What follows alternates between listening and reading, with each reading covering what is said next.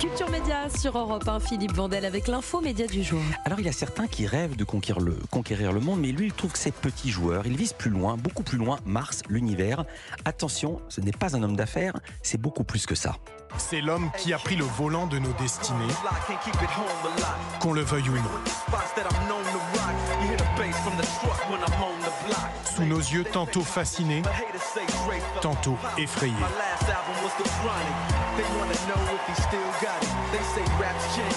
Un industriel aux allures de rockstar. Un grand patron aux méthodes de cow-boy. Bienvenue, bienvenue. Bienvenue dans le monde d'Elon Musk, le multimilliardaire qui prétend écrire notre avenir à tous. Alors pendant un an, Pierre Monégier a enquêté sur les traces d'Elon Musk, vous l'avez compris. Il a rencontré des anciens employés, d'anciens associés, des employés actuels, des mousquetaires. C'est comme ça que Musk, Musk appelle ses adorateurs, des journalistes spécialisés. Il a même rencontré le père d'Elon Musk en Afrique du Sud pour une interview exclusive. Bonjour Pierre Monégier. Bonjour. Vous avez co-réalisé dans la tête d'Elon Musk reportage que vous co-signez avec Édouard Bailly, Élodie Delevoye et Benoît Sauvage. Sujet qui sera diffusé ce soir sur France 2 d'envoyé spécial, c'est à 21h. Merci d'être avec nous au Merci micro d'Europe 1 Culture Média. Euh, Elon Musk, c'était un sujet d'enquête difficile parce que je l'ai dit, vous êtes sur les traces d'Elon Musk, mais pas dans son salon. Exactement. Euh, en même temps, c'est lui qui est dans notre salon en permanence. Hein. Mhm. Euh, Je crois que bah, il a racheté Twitter. Je crois qu'on le sait aujourd'hui. Euh, C'est le réseau social peut-être le plus influent et euh, il peut pas s'empêcher de parler. Il parle, il parle, il tweet Il tout parle le temps, sauf aux journalistes. Sauf aux journalistes. Racontez Exactement. la réponse qu'on a, je n'en revenais pas. On peut lui écrire par Twitter pour solliciter une interview.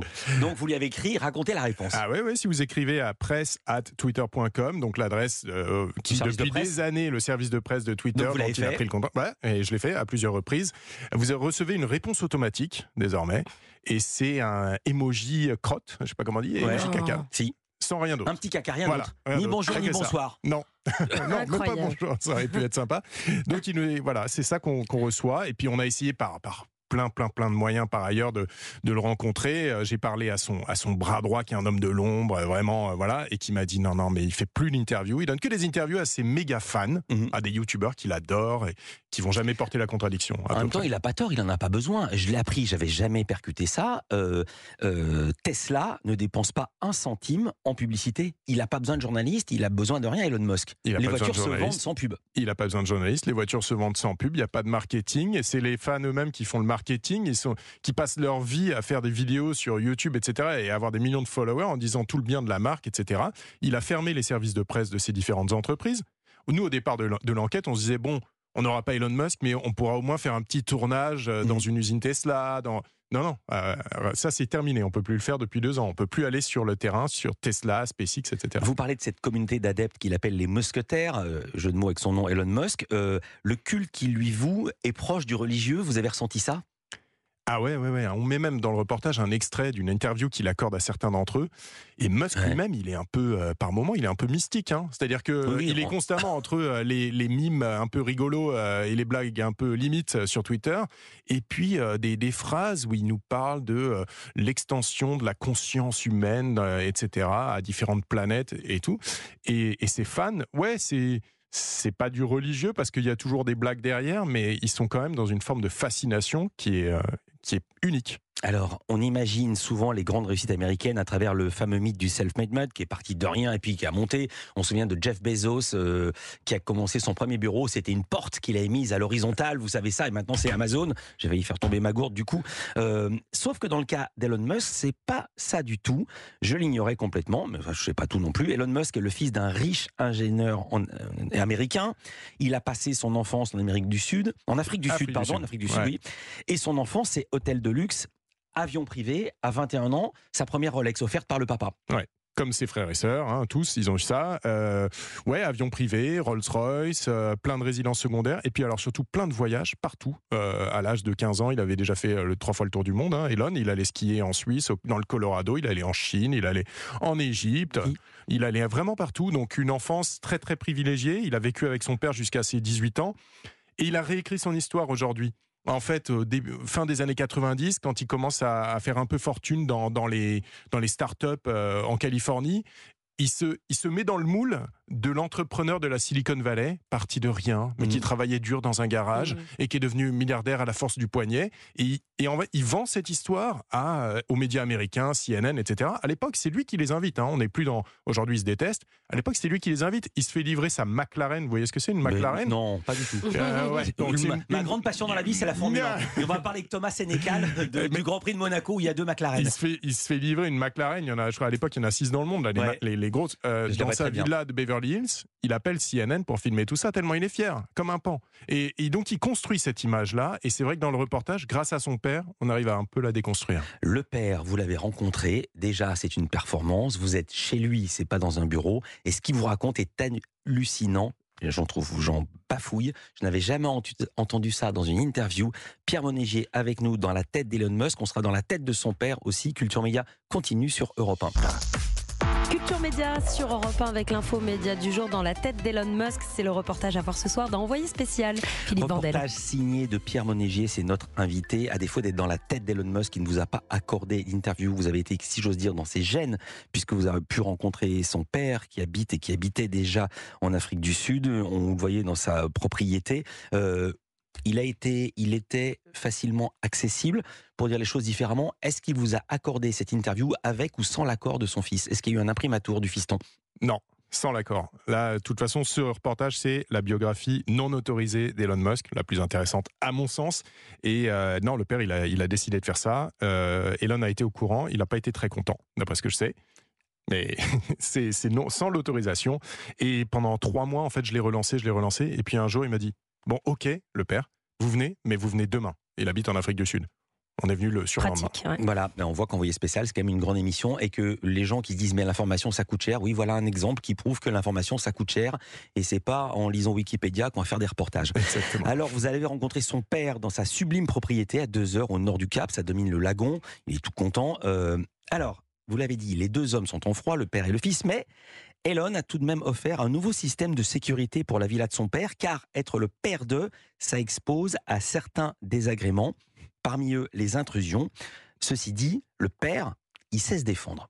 L'autre jour, un type est arrivé avec l'idée géniale qu'Elon devait lui donner 10 milliards de dollars. C'était il y a deux semaines. Et puis, on a été cambriolés. Un jour, sept hommes noirs armés sont entrés chez moi et ils ont ouvert le feu. Malheureusement pour eux, je suis un bon tireur moi-même. Et j'en ai tué trois.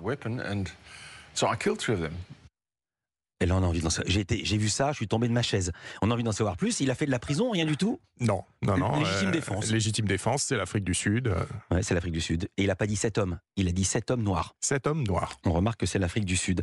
Euh, L'enfance de Musk est dépourvue de présence féminine. Il a uniquement été éduqué par son père à la séparation de ses parents. Il a choisi de vivre avec son père. Est-ce que ça change quelque chose euh, dans euh, sa mentalité? Ah bah, je le crois. Après, euh, je suis pas psy, mais Mhm. effectivement, Non on se rend bien compte que euh, et voilà, les parents divorcent. Elon a 8-9 ans et en fait, il- au début, il vit avec sa mère. Au bout de quelques semaines, il prend le train tout seul et il va chez son père. Il choisit d'aller chez son père. C'est 12 heures de train en Afrique du Sud. Et il arrive chez son père. Il y reste jusqu'à euh, 18 ans euh, environ. Et à 18 ans, il quittera l'Afrique du Sud. Il ira au Canada, aux États-Unis. Et son père, c'est euh, celui qui va en fait structurer énormément de choses chez lui. Aujourd'hui, vous l'avez dit, ils sont en froid. Officiellement, ils se détestent. Mais ce qui est fascinant quand on est à l'extérieur, c'est qu'en réalité, ils sont en train de se, se rapprocher à grands pas. C'est-à-dire que euh, vers, vers, vers le Trumpisme, vers Mhm. une forme de conspirationnisme euh, de droite, euh, voire d'extrême droite, euh, ils sont tous les deux pour idée que les hommes sont là pour faire des enfants au plus grand nombre de femmes possible et assurer une descendance le père d'Elon Musk, il en a euh, sept. Euh, Elon, il en a neuf. De plusieurs euh, femmes différentes, chacun, le père et le fils. Oui, le père d'Elon a d'ailleurs l'une des raisons de leur brouille, on mhm. peut le dire, c'est que au, divorce, le père d'Elon Musk s'est remarié avec une jeune femme qui avait une fille de deux ans à l'époque. Et là, ces dernières années, cette fille qui avait deux ans, qui est la demi-sœur d'Elon Musk, est revenue vivre chez lui à 30 euh, deux ans chez le père parce qu'elle était en, difficulté financière euh, et, il lui a fait deux enfants. Oh là là, c'est pas. Voilà. Donc euh, c'est à partir de là qu'Elon a dit Je te parlerai plus, papa. Autre volet dans votre enquête, tous les gens qui sont autour de lui, qui l'aiment ou qui apprécient ou qui ne l'apprécient pas, Elon Musk dit ce type est brillantissime, extrêmement intelligent, extrêmement travailleur. Or, on découvre qu'il n'était pas bon élève. Oui, il n'était pas bon élève. Il n'était pas bon élève au sens où il rêvassait, il regardait par la mais son père a été convoqué. Son père est convoqué on pensait par le directeur. on pensait qu'il était attardé. Et son père dit, avec ses mots à lui, il dit, euh, ils me disent qu'il est attardé. Je dis, bon, attendez, euh, il a des mauvaises notes sur ses devoirs. Non, mais juste, il rêve toute la journée en regardant par la fenêtre. Ils vont même penser à un moment qu'il est sourd, peut-être. Donc ils vont lui faire une petite opération de l'oreille en pensant qu'il a un problème d'audition et que c'est pour ça qu'il écoute rien en classe. En fait, non, c'est que ça l'intéresse pas. Et plus tard, il sera diagnostiqué Asperger, ce qui est un, trouble autistique qui fait que on a des difficultés de relation avec les gens. Et c'est pour ça qu'il peut dire des choses euh, parfois sans aucun filtre. C'est en partie pour ça. Après, est-ce qu'il s'en sert aussi mm. pour, euh, pour dire un mm. peu ce qu'il pense en, disant oh, bon, c'est pas de ma faute mm. euh, C'est possible aussi. Euh, il disait qu'il avait été battu à l'école. Il y a tout pareil, cette légende-là. Bah, quand même, il a fait l'hôpital. Il a été poussé par un camarade à qui il avait dit son, le père du, du gamin s'était suicidé. C'est ça. Et Elon Musk sans fil dit, tu sais, c'est pas bien qu'il soit suicidé. C'est stupide ce qu'a fait ton père. Il dit ça à un enfant qui a trois ans de moins que lui à l'école, trois ans de moins que lui, qui est en larmes parce que son père s'est suicidé la veille ou à peu près. Et Elon va le voir directement. Il lui fait, mais je comprends pas, ton père s'est suicidé, il s'est tué. Mais c'est complètement stupide. Et là, le gosse est, super triste. Et dès qu'Elon a le dos tourné, il le pousse. Elon tombe dans les escaliers, se fracasse la tête. Et ça a donné la légende de Elon, le génie incompris qui était battu mmh. à l'école. Mmh. Et c'est pas exactement ça. C'est ce qu'on ce qu'on raconte aussi dans le On est bien d'accord. Et ça fait lien à cette nouvelle de cette chroniqueuse de l'émission Piquante sur Teva qui a eu un problème avec un ministre et qui a été licencié et qui a produit une lettre de son psychiatre pour être réintégré dans l'émission. C'était dans le journal de Rémi Jacob. Je vous propose de réécouter le podcast de notre émission pour comprendre que ce sujet est éminemment complexe. D'autres personnes que vous avez rencontrées, je, là aussi, j'étais totalement surpris. J'étais certain qu'Elon Musk avait créé Tesla. Pas du tout. Ça a été créé par une autre personne. Il s'appelle Martin Eberhard et vous l'avez rencontré. Et le gars vit dans les bois tout seul, ou presque. On dirait un ermite des bois. C'est le gars qui a fondé Tesla c'est un écolo hardcore. Euh, il y a rien chez lui, il y a à peu près rien. Il achète jamais rien. Il est euh, vegan. Il n'a pas eu d'enfant parce qu'il pense que c'est mauvais pour la planète. Euh, et c'est lui qui est vraiment, avec un autre euh, ingénieur qui s'appelle Mark Tarpenning, qui est vraiment à l'origine de Tesla. Ils ont fondé Tesla. Elon Musk n'est rentré dans l'entreprise Tesla que plusieurs années après en tant que financier, en réalité. Euh, on est une émission média. Vous consacrez aussi, vous parlez de, on peut pas tout raconter ici ce matin. Vous parlez aussi de SpaceX. Vous parlez de beaucoup de choses. Vous parlez de Neuralink, les mhm. expériences sur les animaux. Vous racontez ce qui arrive aux journalistes quand ils écrivent des choses désagréables sur Elon Musk. Vous parlez très peu de Twitter. Pour quelle raison?